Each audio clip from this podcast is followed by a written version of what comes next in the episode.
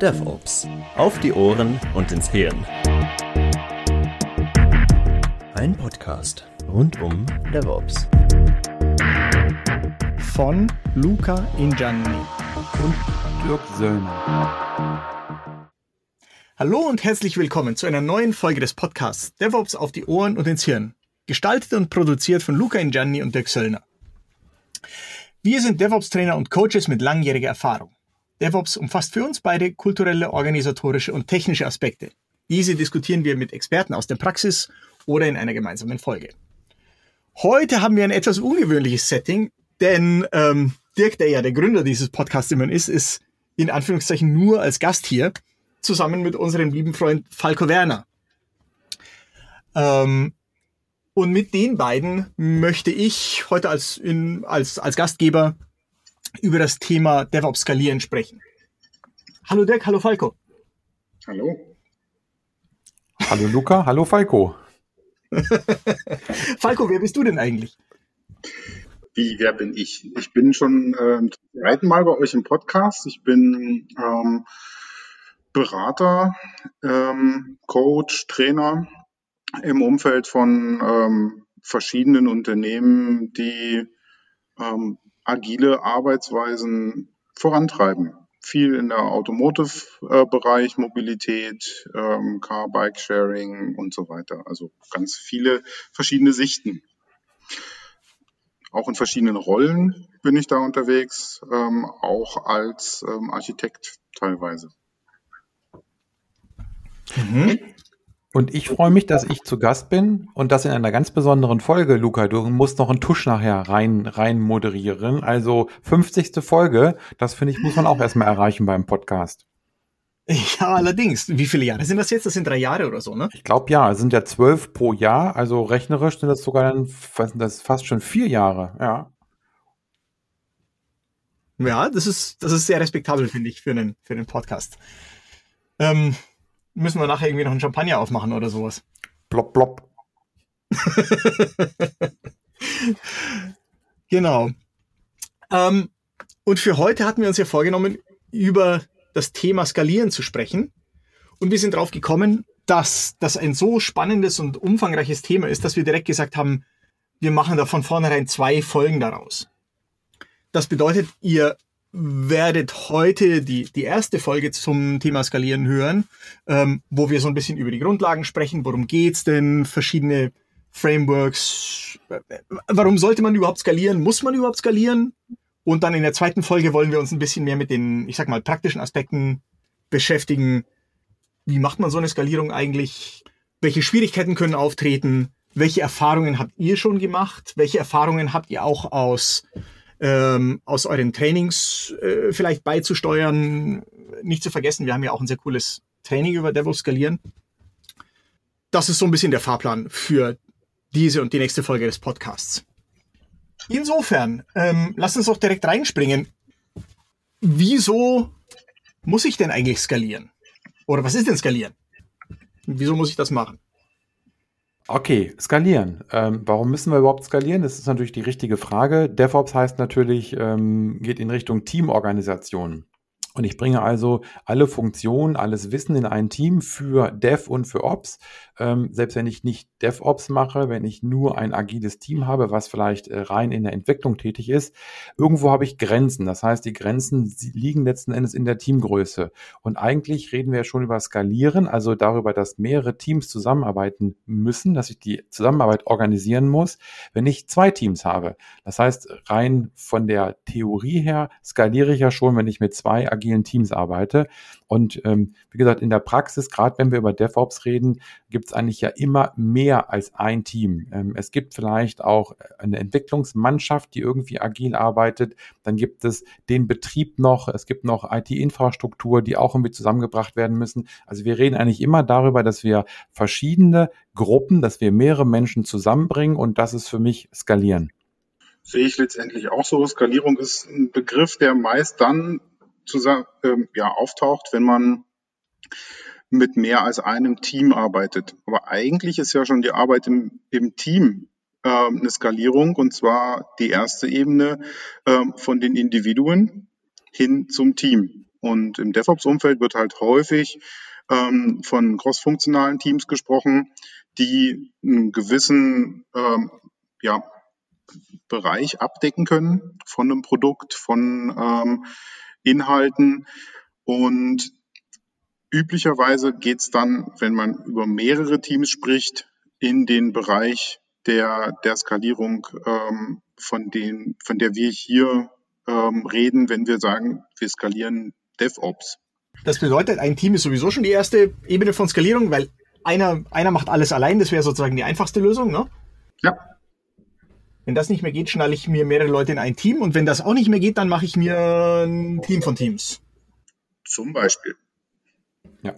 Und aus meiner Sicht ist das Thema Skalieren bei DevOps ähm, ja, vielleicht besonders sichtbar, weil eben auch aus meiner Sicht die, die Unternehmen, wo wir als Trainer und, und Coaches und Berater unterwegs sind, in der Regel ja auch größere Unternehmen sind. Das heißt, sind Unternehmen, die schon seit vielen Jahren agile Ansätze ähm, und agile Methoden verfolgen, die ihre Erfahrungen gemacht haben, wie diese Teams zusammenarbeiten, die an vielen Stellen auch schon seit Jahren unterwegs sind, ähm, diese agile Arbeit in den Entwicklungsteams zu skalieren, also auszudehnen, Zusammenarbeit sicherzustellen. Und jetzt kommen wir eben dann mit dem Thema Betrieb um die Ecke. Das heißt, die Unternehmen möchten das ist immer meine Wahrnehmung zumindest, irgendwie auch versuchen, den Betrieb mit reinzubringen, also DevOps. Insofern kommt, glaube ich, auch das Thema Skalieren im DevOps-Umfeld mit dazu, weil eben der Bereich Dev jetzt in Richtung Ops ich sag mal, die Fühle ausstreckt, um zusammenzuarbeiten. Insofern hat man dann halt auch das, was man vertikale Skalierung hat, letztendlich, dass man von Teams, die üblicherweise von ähm, einem Bereich her äh, zusammenarbeiten, häufig Entwicklung, meist kombiniert mit Testing, dann halt von dem Wertstrom auch mehr abgedeckt wird in Richtung Operations, was du gerade meintest. Aber jetzt muss ich doch mal ein bisschen ketzerisch sein und fragen, ähm, wenn es bei DevOps auch sehr stark um Autonomie geht, was ich ja immer wieder höre, inwieweit müssen diese Teams denn dann überhaupt zusammenarbeiten? Kann ich nicht einfach skalieren, indem ich sage, ich stecke hier, keine Ahnung, 20 autonome Teams nebeneinander und die machen halt jeder so irgendwie ihr Ding? Kann man machen wird aber nicht zum Ziel führen. ich glaube, das ist natürlich wirklich eine, eine ketzerische Frage, aber ich glaube, jeder, der so halbwegs in der, im, in der betrieblichen Umwelt äh, unterwegs ist, der wird sagen, alles klar, die werden irgendwas machen, aber die werden ähm, selten gut zusammenarbeiten. Und das, was Falco ja eben auch sagte, ähm, wir haben ja auch ähm, diese, diese Freiheiten in den Teams, die sind super wichtig, ähm, aber ich muss natürlich schon dafür sorgen, dass wenn ich skaliere, also wenn mehrere Teams zusammenarbeiten, dass sie auf ein gemeinsames Ziel hinarbeiten, dass sie ähm, auch gemeinsame ähm, Regelungen haben, wie sie arbeiten, wie sie sich abstimmen, das Thema Schnittstellen. Also, ähm, ich kenne dich ja, Luca, das war sicherlich keine ernst gemeinte Frage. Es war eine richtig schöne ketzerische Frage, aber es wird nicht funktionieren, wenn ich, wenn die Teams einfach so machen lasse. Okay, also einfach so machen lassen geht nicht. Schade eigentlich, aber du hast recht, wäre natürlich ein bisschen zu schön gewesen, ne? Und daher kommen wohl dann diese ganzen verschiedenen Ansätze der Skalierung, dass man sagt, wie kriege ich, wie, wie kann ich ein gemeinsames Regelwerk verfassen, oder? Für mehrere Teams, mehrere, ich weiß auch nicht, äh, auch Architektureinheiten nicht zuletzt, ne? weil es, es geht ja auch immer um das berühmte Conway's Law. Die Dinge, die ich da mache im Kontext der Organisation, die strahlen ja aus auf die Architektur und umgekehrt. Genau. Das ist auf jeden Fall eine Sicht, die hilfreich ist. Und zwar ähm, kann man natürlich Teams einfach machen lassen und dann halt die Probleme aufräumen. Ähm, oder man kann halt versuchen, schon ein Stück vorzudenken. Und ähm, je nachdem, wie man vorgeht, kann man sich auch inspirieren lassen von Erfahrungen, Best Practices, die sich in, in Frameworks widerspiegeln. Man kommt aber selten drum herum, die Probleme, die mit Conway's Law zusammenhängen, nämlich ähm, crossfunktionale Teams aufzusetzen, die möglichst miteinander gut arbeiten, die in ihrer Kommunikationsstruktur natürlich auch bei einem großen Produkt sich in der Produktkommunikationsstruktur wiederfinden. Das heißt, die Zusammenhänge zwischen der Teamstruktur und der Struktur der Software, Komponenten, äh, Module in einem großen System ähm, spiegelt sich halt nach Conway wieder. Der hat das ja schon seit Ende der 60er Jahre äh, untersucht und äh, mehrfach an verschiedenen Beispielen auch nachgewiesen, dass es so ist und immer wieder auftaucht. Ähm, das kann man natürlich auch nutzen, um die Teamstrukturen und das vielleicht richtige Framework äh, rauszusuchen, was die bestimmten Strukturen, die man technisch erreichen will, auch ähm, organisatorisch unterstützt. Im besten Fall geht das halt Hand in Hand. Okay, ähm, aber eine Sache, die mich jetzt immer noch so ein bisschen beschäftigt, ist immer noch, ab wann muss ich denn eigentlich skalieren? Weil du hast ja, du hast ja auch gesagt, naja, man kann ja auch den Ansatz wählen zu sagen, wir lassen einfach mal alle Teams machen und hinterher fegen wir die Scherben zusammen. Das klingt jetzt natürlich sehr neg negativ, aber ich könnte mir vorstellen, zum Beispiel, wenn ich zwei Teams habe, ist das eigentlich gar kein schlechter Ansatz, dass man, dass man die erstmal so ein bisschen machen lässt und denen gar nicht so ein strenges Korsett vorgibt. Oder sehe ich das, stelle ich mir das zu einfach vor? Es ist auf jeden Fall eine Variante. Je weniger Teams oder je kleiner das Produkt ist oder die Teams, die an dem Produkt arbeiten, ähm, sich aufteilen, desto einfacher wird es wahrscheinlich auch, was die Kommunikationsstrukturen und ähm, die Frameworks angeht, die man dafür einsetzt. Es gibt auch bestimmte Vorgaben von den Frameworks, in welchem Bereich sie einsetzbar sind. Zum Beispiel ähm, ein ähm, Nexus, das sagt, bis zu acht Teams kann man gut in einem ähm, für ein Produkt zusammenbringen, ähm, wenn man dieses Framework einsetzen will. So ähnlich ist auch die Größenordnung bei, bei Less oder für einen agilen Release Train bei äh, Safe. Insofern gibt es da ähnliche Größenvorgaben, was ich an, an sich ganz interessant finde, wenn man sich die Frameworks mal Stück für Stück ähm, nebeneinander hält und anschaut. Okay, ähm, also das fand ich jetzt schon mal sehr interessant. Mit anderen Worten, es gibt so gewisse Untergrenzen, unterhalb derer man sich vielleicht das gar nicht antun muss, sich da jetzt systematisch mit Skalierungsframeworks und so auseinanderzusetzen?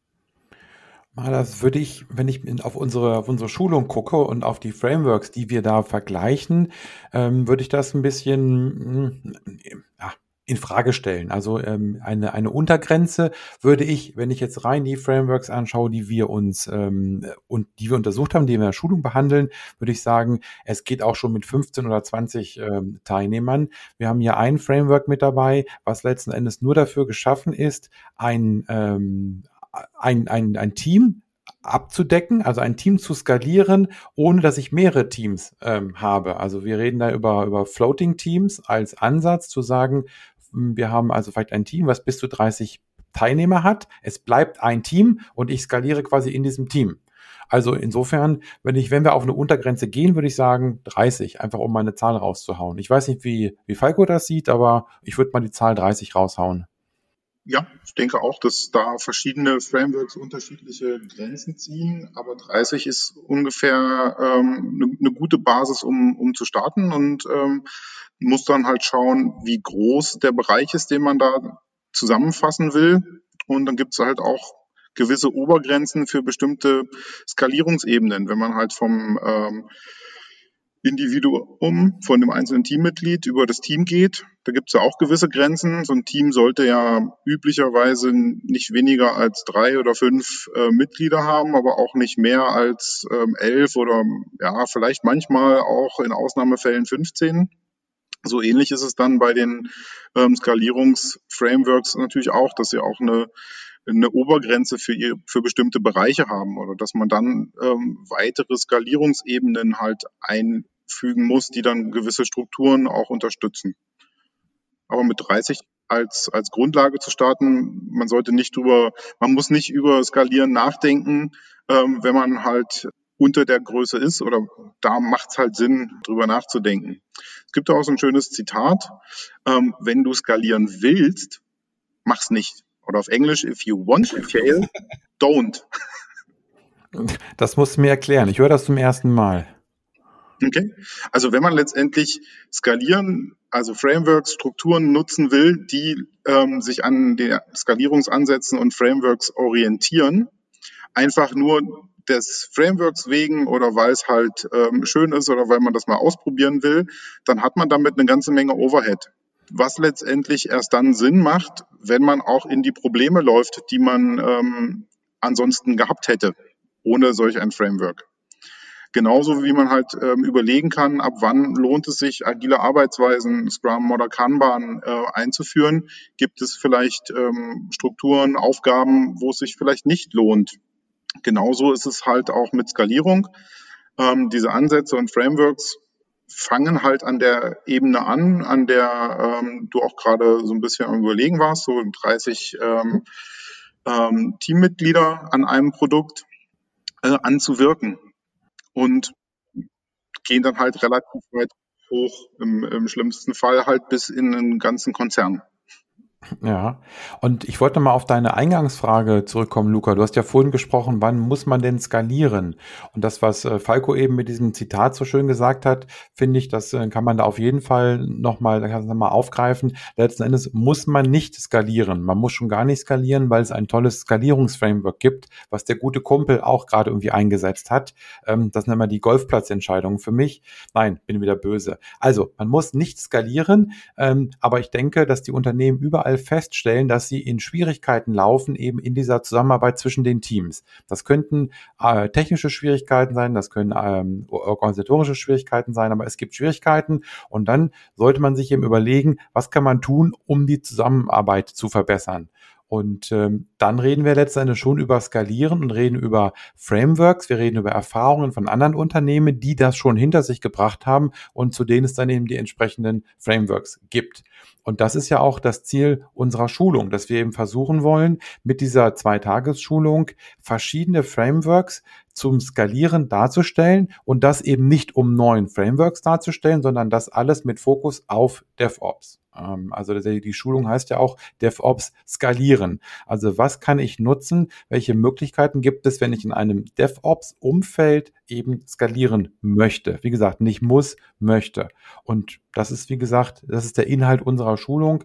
Und ähm, da stellen wir eben, wie gesagt, diese neuen Frameworks vor aber nochmal nicht um einfach Frameworks vorzustellen, um viele Frameworks vorzustellen, sondern um aus jedem Framework das darzustellen, was wir auf den DevOps-Bereich übertragen können.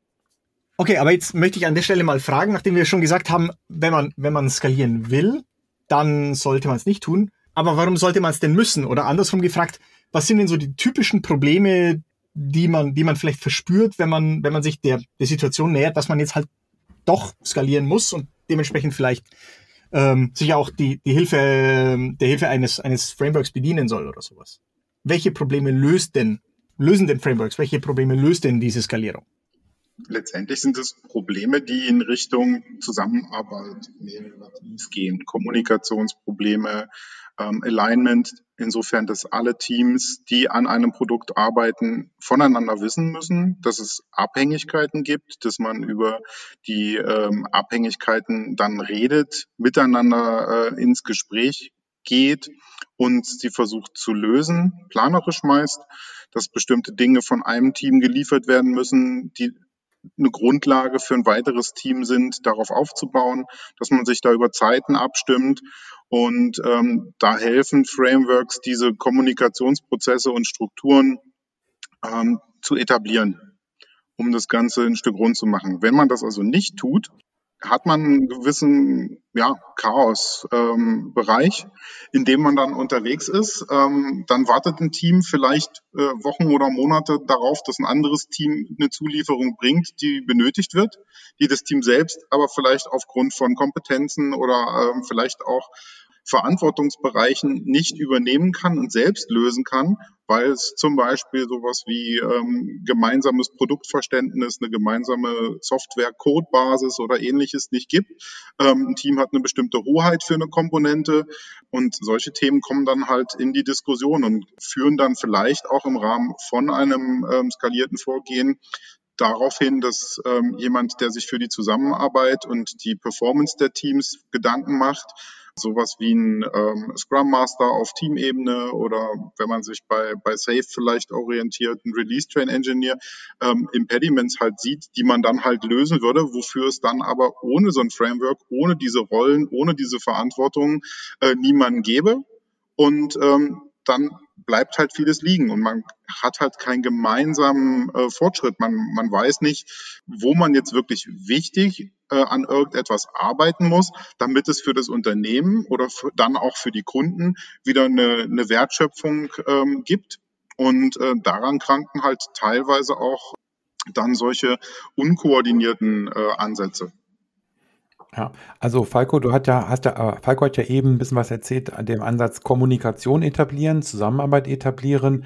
Ähm, ich glaube, dass so der Anspruch oder die, der, ähm, der Wunsch nach Skalierung, also nach besserer Zusammenarbeit, dann auch aus dem Business herauskommt, aus dem Management herauskommt, die dort eben sehen, dass die, also äh, die die Konsequenzen dieser, dieser äh, schlechten Zusammenarbeit ähm, ja, spüren, schlechte Ergebnisse, verzögerte Lieferung, ähm, unabgestimmtes Vorgehen. Das heißt also auch, dass quasi die Kunden der IT, und auf die sollten wir ja auch achten, dass die Kunden der IT eigentlich auch feststellen, es passt nicht. Naja, aber können die Leute nicht einfach miteinander reden? Ich meine, das ist doch auch okay. Auch ganz ohne Skalierungsframeworks. Ja, hört sich gut an, Luca, aber wenn ich äh, meine ähm, Phoenix-Projekt-Simulationen mir anschaue, wenn ich meine anderen ähm, Simulationen in irgendwelchen Trainings anschaue, die Leute sind immer ganz überrascht, wie wichtig es ist, miteinander zu reden. Und dazu muss man irgendwelche Spielchen spielen, ich sage es mal ganz despektierlich, ähm, und das muss man wahrscheinlich auch den Leuten klar machen. Und man muss ihnen wahrscheinlich auch eine, ein, ein Hilfsmittel eben an die Hand geben, wie sie diese Kommunikation etablieren können. Also zu sagen, redet miteinander, ähm, reicht wahrscheinlich nicht aus. Ja, wenn es dann, wenn's dann über 15, 20, 100 ähm, Beteiligte sind, die in verschiedenen Teams arbeiten, mag dieses redet doch miteinander ähm, ohne Hilfsmittel und ohne Koordination halt dazu führen, dass du halt nur am Reden bist und erstmal am, am Suchen bist, mit wem du denn über welches Thema wie reden musst, damit es funktioniert. Und ähm, genau da setzen dann halt die Frameworks an, um ähm, da Strukturen zu etablieren, um genau dieses Redet miteinander in eine Form zu bringen, die möglichst wertschöpfend ist. Ja, das erinnert mich irgendwie auch sehr an, an eins meiner gegenwärtigen Lieblingsbücher, nämlich Team Topologies, die ja auch sehr rumreiten auf diesem Konzept von ungünstiger Kommunikation. Man, man kann ja naiv sagen, ja, ja, Kommunikation ist immer gut und das, das stimmt ja auch a priori, aber es gibt gewisse Teams, die sollten vielleicht nicht miteinander reden müssen oder man sollte eben zum Beispiel nicht sich durchfragen müssen, ja, bei wem bin ich jetzt an der richtigen Adresse, um folgende Abhängigkeit zu behandeln oder sowas. Das ist eine Art von, von schädlicher, von parasitärer Kommunikation, die, die halt nur Zeit frisst und niemanden weiterbringt. Ne? Wir hätten eigentlich viel wichtigere Sachen, über die wir miteinander reden müssten. Sprichst ja fast wie jemand, der Agilität nicht mag. Da gibt's ja nur die Meetings. Die reden ja nur. Ja, furchtbar, ne? Ja.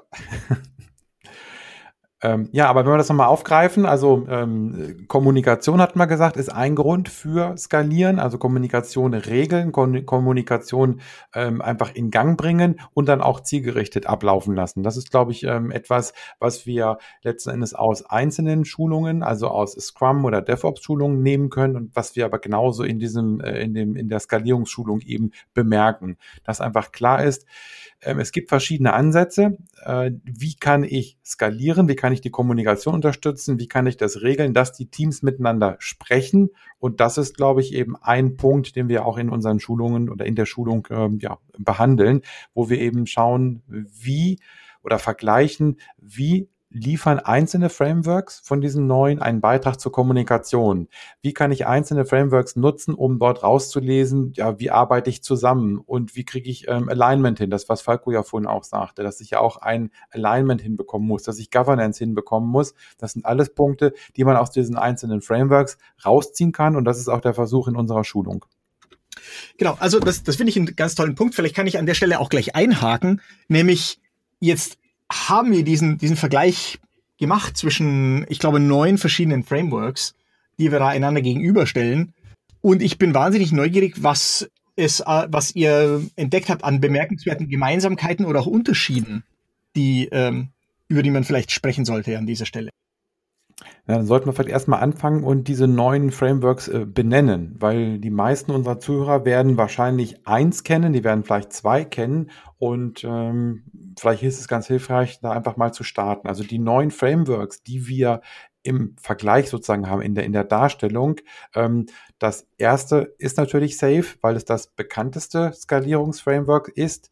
Das zweite wäre Less, auch das kennen noch ziemlich viele, ähm, ist ein bisschen einfacher, ein bisschen übersichtlicher, aber eben doch ähm, auch sehr, sehr hilfreich, um ein bisschen was draus zu lernen.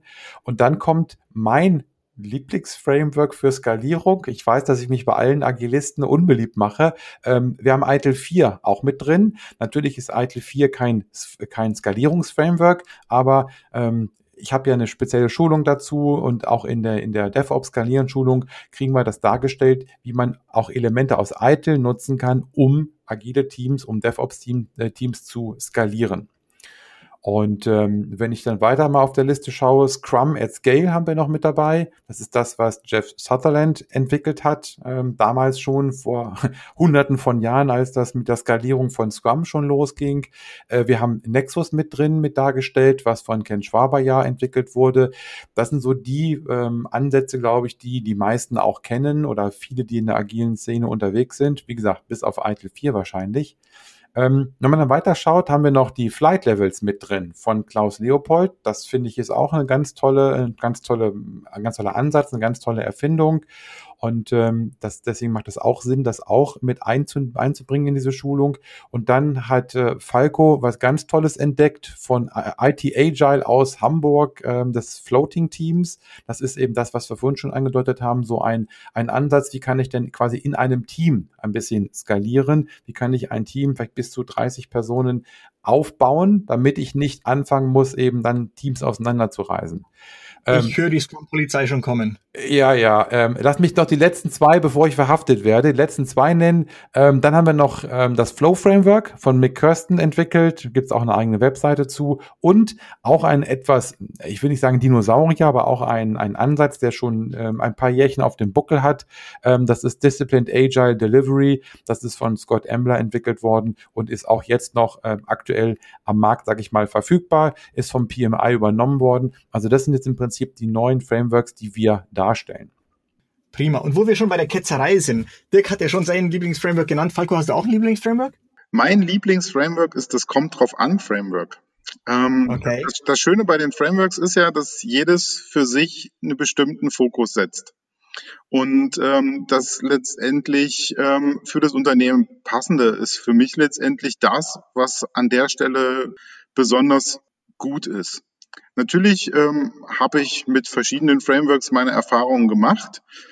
Das, was am verbreitetsten ist, mit dem ich halt auch die meiste Erfahrung gesammelt habe, ist Safe.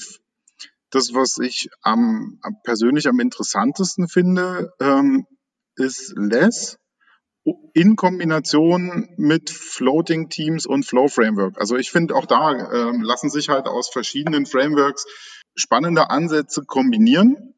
Und ähm, deswegen kann ich mich nicht so richtig auf, auf eins äh, festlegen. Es hat halt, ähm, also wie gesagt, Flow Framework, Floating Teams und Safe in Kombination.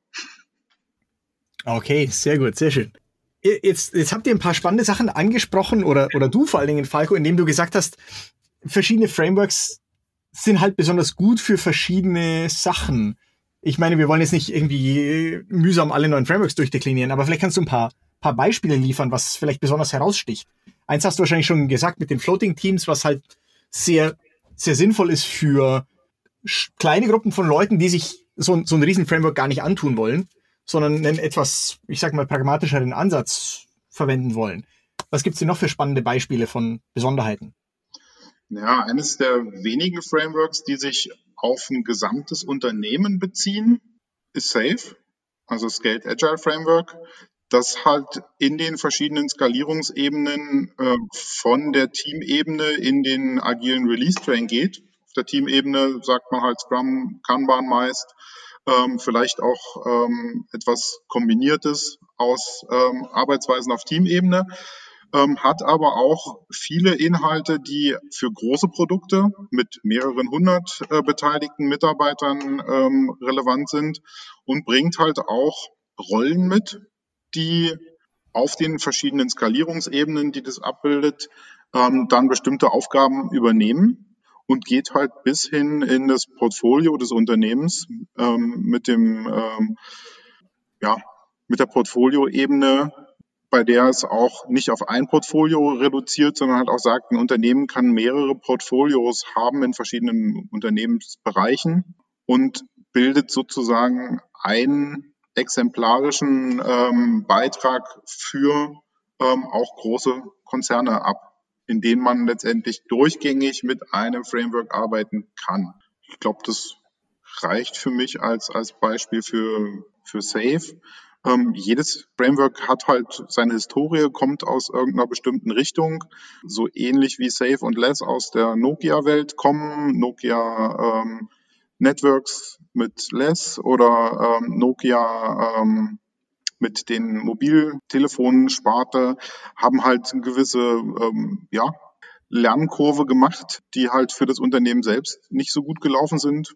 Anders ist es halt bei einem Ansatz, den wir auch mit erwähnen, zum Beispiel Spotify, die sich halt auch aus ihrem Spotify-Ansatz ähm, heraus entwickelt haben und halt weitergegangen sind. Und so sollte man auch die Frameworks als Ideengeber sehen, als ja, Inspiration für eine agile äh, Entwicklung in einem Unternehmen.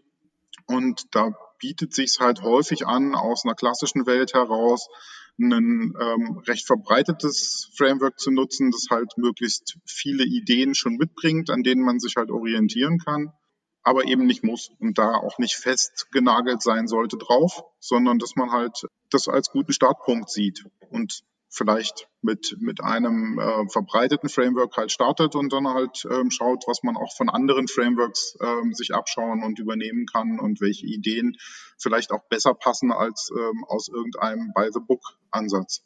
Ich würde nochmal auf dieses, auf dieses tolle Kommt drauf an Framework eingehen, weil das finde ich echt ein, ein, äh, ein cooles, ein cooles Framework, weil letzten Endes wollen wir das ja auch in der Schulung äh, unseren Teilnehmern ähm, ermöglichen, ihr sich selbst ein, das kommt drauf an, Framework zu bilden. Also wir kommen ja in der Schulung nicht zu einer Aussage, das ist das beste Framework, das musst du nehmen. Oder wenn du fünf Mitarbeiter hast, dann musst du das nehmen und wenn du zehn hast, dann musst du das nehmen, sondern wir stellen ja wirklich die, die Frameworks immer aus der DevOps-Sicht da. Also es sollte niemand erwarten, dass er jetzt in zwei Tagen neuen Frameworks komplett näher gebracht bringt, äh, bekommt. Also wir gucken uns den DevOps-Part an und wenn ich sage, kommt drauf an, dann ist ja die Frage zum Beispiel, will ein Unternehmen zentral planen und zentral steuern weiterhin? Das ist eine Frage, wo wir eben dann drauf eingehen und wo wir darstellen, welches Framework sich dort vielleicht eher eignet und welches dort sich eher nicht eignet. Das heißt also, ähm, es wird nicht gesagt, das, das ist das beste Framework, was Herr Falco auch sagte, man startet mit einem Framework ähm, und letzten Endes der Start, den wir mit unserer Schulung bieten wollen, ist der Vergleich bei, bei bestimmten Punkten. Also zum Beispiel äh, zentrale Planung, zentrale Steuerung. Da ist vielleicht Safe und ITIL 4 etwas besser geeignet als Less oder Nexus an der Stelle. Aber wenn ich natürlich nicht zentral planen will und nicht zentral steuern will, ja, dann passen Less und Nexus vielleicht wieder ein bisschen besser wo wir, wo wir jetzt so viel über, über Safe gesprochen haben, wie steht ihr eigentlich zu der recht verbreiteten Kritik, oder ich höre sie jedenfalls nahezu ununterbrochen, habe ich das Gefühl, dass, äh, dass Safe ja überhaupt kein agiles Framework mehr ist und das ist ja nur Wasserfall in, in, na, in neuen Kleidern und überhaupt alles des Teufels. Hm, vielleicht bist du in der falschen Filterblase unterwegs. Ähm, aber jetzt Spaß, äh, Spaß beiseite. Ähm, also ich höre das ja auch und ähm, ich stelle fest, dass die Unternehmen, die sich mit Safe beschäftigen, also die skalieren wollen, dass die schon ähm, sich das genau anschauen, dass sie eben die Vorteile sehen und ähm, letzten Endes, wenn man jetzt ganz böse ist, ähm, kann man ja auch sagen, vielleicht ist es ja okay, dass es vielleicht gar nicht so agil ist, äh, wie das manche Menschen wollen, wie das manche Berater wollen, wie das manche Experten auch wirklich wollen. Vielleicht ist das manchmal auch dann ein zu großer Anspruch für die Unternehmen. Also kurz gesagt, mir ist das im Prinzip egal. Ich habe meine Meinung zu Safe und ich meine Meinung ist, dass es schon ähm, eine schöne Sammlung ist von, von Ansätzen und ob das unter den Unternehmen hilft, das müssen die Unternehmen selbst entscheiden. Mhm. Ich würde gerne auf die Frage nochmal zurückkommen und fragen, ähm, was heißt denn ein agiles Framework? Ist das Framework nicht agil oder hilft es Unternehmen nicht dabei, agil, agilär zu werden oder agil zu werden? Und wann ist dann ein Unternehmen agil? Tja, das weiß ich auch nicht. Ich gebe nur die Kritik wieder, die ich so höre. Ja, und, ähm, und, und mir geht's ja, glaube ich, so ein bisschen ähnlich wie euch es ist halt nur ein Werkzeug oder nur ein Werkzeugkasten und, und wer sich jetzt mit der Beißzange in den Finger zwickt, der kann natürlich der Zange, der Zange die Schuld geben. Ähm, ob das jetzt berechtigt ist oder nicht, weiß ich auch nicht. Gut, also ich finde es ganz interessant, wenn man das Framework betrachtet und sagt, es ist nicht agil, es verändert sich ja mit der Zeit. Es wird ja dazugelernt. Es gibt ja verschiedene Versionen und eine Weiterentwicklung über zehn Jahre mittlerweile. Und es gibt Elemente, die sind halt relativ stabil dabei. Ich finde es aber ganz interessant, dass halt immer wieder neue Aspekte auch bei ähm, so einem Framework wie Safe aufgenommen werden. Zum Beispiel mit der Fünfer-Version halt nochmal den, den Kundenfokus ein Stück zu schärfen oder mit der 5.1er-Version halt äh, nochmal ähm, bestimmte andere Aspekte wie die Business-Agilität ähm, in, in Vordergrund zu stellen und halt zu sagen, man braucht bestimmte Kompetenzen ähm, die wichtig sind, die man mit aufnehmen muss und ähm, dabei eben auch auf die Wertströme zu achten, ähm, die in einem Unternehmen relevant sind. Und das sind für mich schon alles Aspekte, die ähm, in Richtung Agilität gehen. Ob man jetzt in der Arbeitsweise dann auf Projekte in drei Monatszyklen oder Quartalszyklen gehen, die dann mit den Safe-Programminkrementen übereinstimmen oder nicht, ähm, ist halt immer eine Frage der Sichtweise. Ähm, im, Im Umfeld von Safe gibt es ja große Anforderungen, die Sie im Framework in der Beschreibung halt bewusst nicht Projekte nennen, sondern ähm, Epics. Und da gibt es eine schöne Gegenüberstellung, was der Unterschied ist und was nicht. Und ähm, ja, es gibt halt eine gewisse Planung und ähm, die ist aber in, im agilen Umfeld ja kein ja, zu, zu ignorierendes oder zu ähm, verteufelndes Element, sondern das bildet halt die Grundlage, um darauf halt wieder neu agieren und reagieren zu können und im besten Fall besser als ohne die Planung zu haben. Das heißt, auch wenn man dann halt mit mehreren ähm, Release-Trains, mehreren hundert Mitarbeitern ähm, so ein Quartal plant und man dann halt sagt, ja, das ist jetzt der Wasserfall, zumindest von der Außensicht heraus, ändert sich aber in den Unternehmen, die damit arbeiten, doch eine ganze Menge. Teamzusammensetzung, Kommunikationsstrukturen, der Wertfokus wird viel mehr erhöht, als das ohne so ein Framework ist. Und deswegen sehe ich letztendlich so an, an diesem Argumentation, Safe ist nicht agil, auch Grund, mit den Leuten zu diskutieren und da mal Erfahrung zu sammeln. Das heißt, wenn jemand, der Zuhörer, das Thema ähm, Safe ist nicht agil vertreten möchte und mit uns da mal in die Diskussion gehen mag, ähm, lade ich gerne auch ähm, in persönliches Gespräch ein oder wenn ähm, Luca und Dirk Lust haben, ähm, kann da vielleicht auch mal noch eine spannende Folge für den äh, DevOps ähm, auf die Ohren und ins Hirn Podcast werden. Ja, das ist eine lustige Idee. Falls sich jemand bemüßigt fühlt, Feste gegen Safe zu schimpfen zum Beispiel, dann bieten wir ihm hier gerne eine Plattform und, und schauen mal, was jeder vom anderen lernen kann, oder? Ja. Ähm, ich würde nochmal den Punkt aufgreifen von, von Falco. Natürlich, es wäre sehr schön, wenn wir, äh, wenn sich Leute aus diesem Podcast, aus der Folge heraus äh, motiviert fühlen, auch mal zu Gast zu sein mit ihrem Thema. Das ist äh, der erste Punkt, der mir wichtig ist. Und ähm, inhaltlich würde ich sagen, ähm, was Falco gerade gesagt hat, äh, würde ich noch ein bisschen rausarbeiten wollen. Ähm, wenn Safe nicht agil ist, dann ist es vielleicht so, dass das, was Safe mitbringt, auch vielleicht sozusagen eine nächste, vielleicht ein bisschen pathetisch gesagt, Evolutionsstufe ist. Das heißt, die Frage ist ja, ist Agilität noch die Antwort auf die aktuellen Herausforderungen? Ähm, also ich will diese Frage nur in den Raum stellen, ich will sie nicht beantworten, aber könnte ja sein, dass das Thema Value Stream, das Thema Wertschöpfungskettenbetrachtung, dass das quasi denn der, der nächste Schritt ist, wohin sich Organisationen hin entwickeln müssen. Und ähm, das wäre vielleicht eine Art Ablösung oder eine Art ähm, über, Übergang auf ähm, Value Stream, also auf eine Wertschöpfungskettenbetrachtung und dann ist Agilität ein Teil davon. Und ähm, warum sage ich das? Weil ich es eben auch sehr interessant finde, dass ähm, das Thema, äh, das ITIL 4 sich auch in Richtung Wertschöpfungsketten ent entwickelt hat. Also kurz gesagt, glaube ich, dass es sehr, sehr hilfreich ist und sehr, sehr interessant ist zu gucken, ob Agilität nicht vielleicht auch in einem Bereich ist, wo wir über neue ähm, Ausrichtungen nachdenken müssen und das könnte ja auch Value Stream sein. Ja, das finde ich einen ganz tollen Punkt, den du da angeschnitten hast. Denn ich hatte mir auch als Frage notiert, reicht es denn eigentlich aus, wenn man diese Skalierung rein auf die IT-Organisation anwendet? DevOps ist aus meiner Sicht kein ähm, Ansatz, der sich nur auf IT-Organisationen bezieht. Also ähm, insofern äh, bei DevOps noch bei Agilität, noch bei ähm, Skalierung kann man sich auf ähm, reine IT beziehen. Aus meiner Sicht, und ähm, da stimme ich ein Stück auch mit Safe überein oder anderen Frameworks, geht es da halt um eine, Ende-zu-Ende-Betrachtung der Wertschöpfung. Und ähm, da spielt es halt eben genau rein, sich den Kunden, den Kundennutzen oder andere Bereiche ähm, der, der Wertschöpfung entsprechend anzuschauen. Kann ja auch Unternehmensnutzen sein, Unternehmenswerterhöhung oder ähnliches, die man versucht zu erreichen. Und üblicherweise reicht es dann nicht aus, ähm, sich auf die IT zu beschränken. Es ist häufig der erste Punkt, an dem agiles Arbeiten ähm, den Einzug in kleinere, mittlere und große Unternehmen ähm, hat oder wo letztendlich Agilität startet, ähm, zumindest aus meiner Erfahrung, und dann in andere Bereiche mit hineinwirkt, bis die dann letztendlich ins ganze Unternehmen und häufig auch über Unternehmensgrenzen hinweg ähm, wirken. Zum Beispiel zu den Auftraggebern mit hinein. Bin bei einem Unternehmen ähm, mit relativ vielen Schulungen unterwegs und bekomme da halt verschiedene Sichten. Und ähm, da ist halt die öffentliche Hand der Auftraggeber.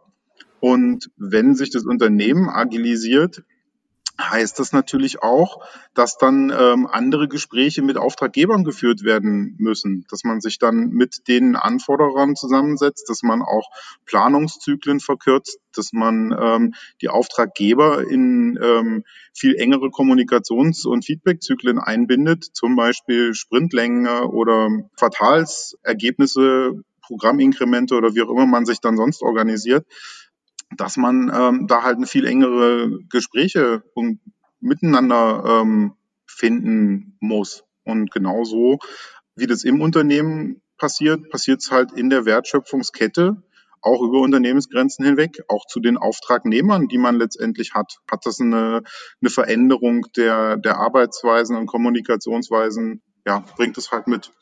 Okay.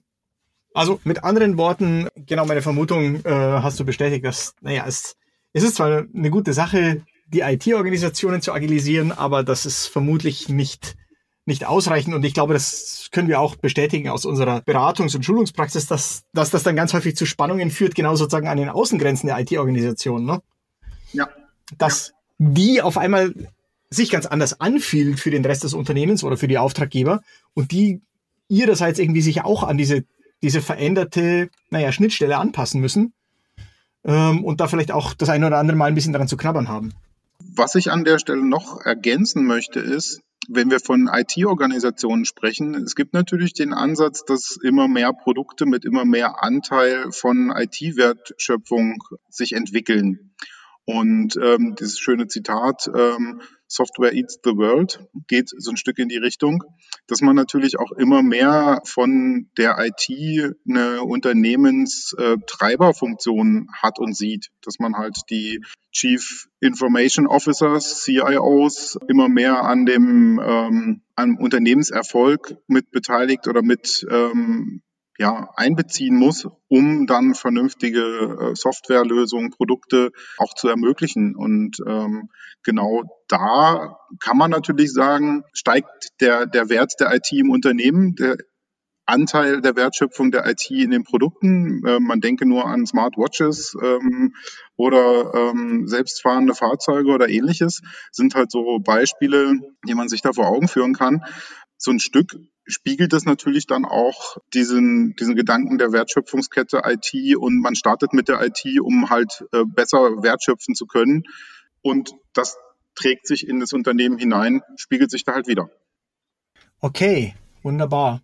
Gibt es denn etwas, worüber ihr gerne noch sprechen würdet im Rahmen dieser ersten Folge über, ich sage jetzt mal, die Theorie von Skalierung? Haben wir was vergessen? Gibt es noch was Spannendes, was ihr loswerden wollt? Also ich bin bedient. Nein, also ich, ich glaube, dass wir, dass wir genug über Theorie gesprochen haben. Wir haben ja, glaube ich, in die Theorie auch schon viele Sachen eingeflossen oder ein, einfließen lassen aus der Erfahrung, aus aus praktischen Erfahrungen. Und ich glaube auch so eine, so eine klare Trennung in Theorie und Praxis äh, wollen auch die Zuhörer nicht. Also ähm, man kann sicherlich mal eine Theoriefolge machen, aber ich glaube, dass diese Folge, die wir jetzt hier hatten, aus meiner Sicht eben genug Theorie hat, aber auch schon sehr viele praktische Erkenntnisse mit dazu. Also ähm, ich freue mich auf die zweite Folge. Genau, was ich damit sagen wollte, sollen wir diese Folge hier beenden und zur nächsten übergehen? Sehr gern. Ich glaube, wir sollen. Huh? Dann vielen Dank bis dahin Und liebe Zuhörer, in wenigen Wochen kriegt ihr dann den zweiten Teil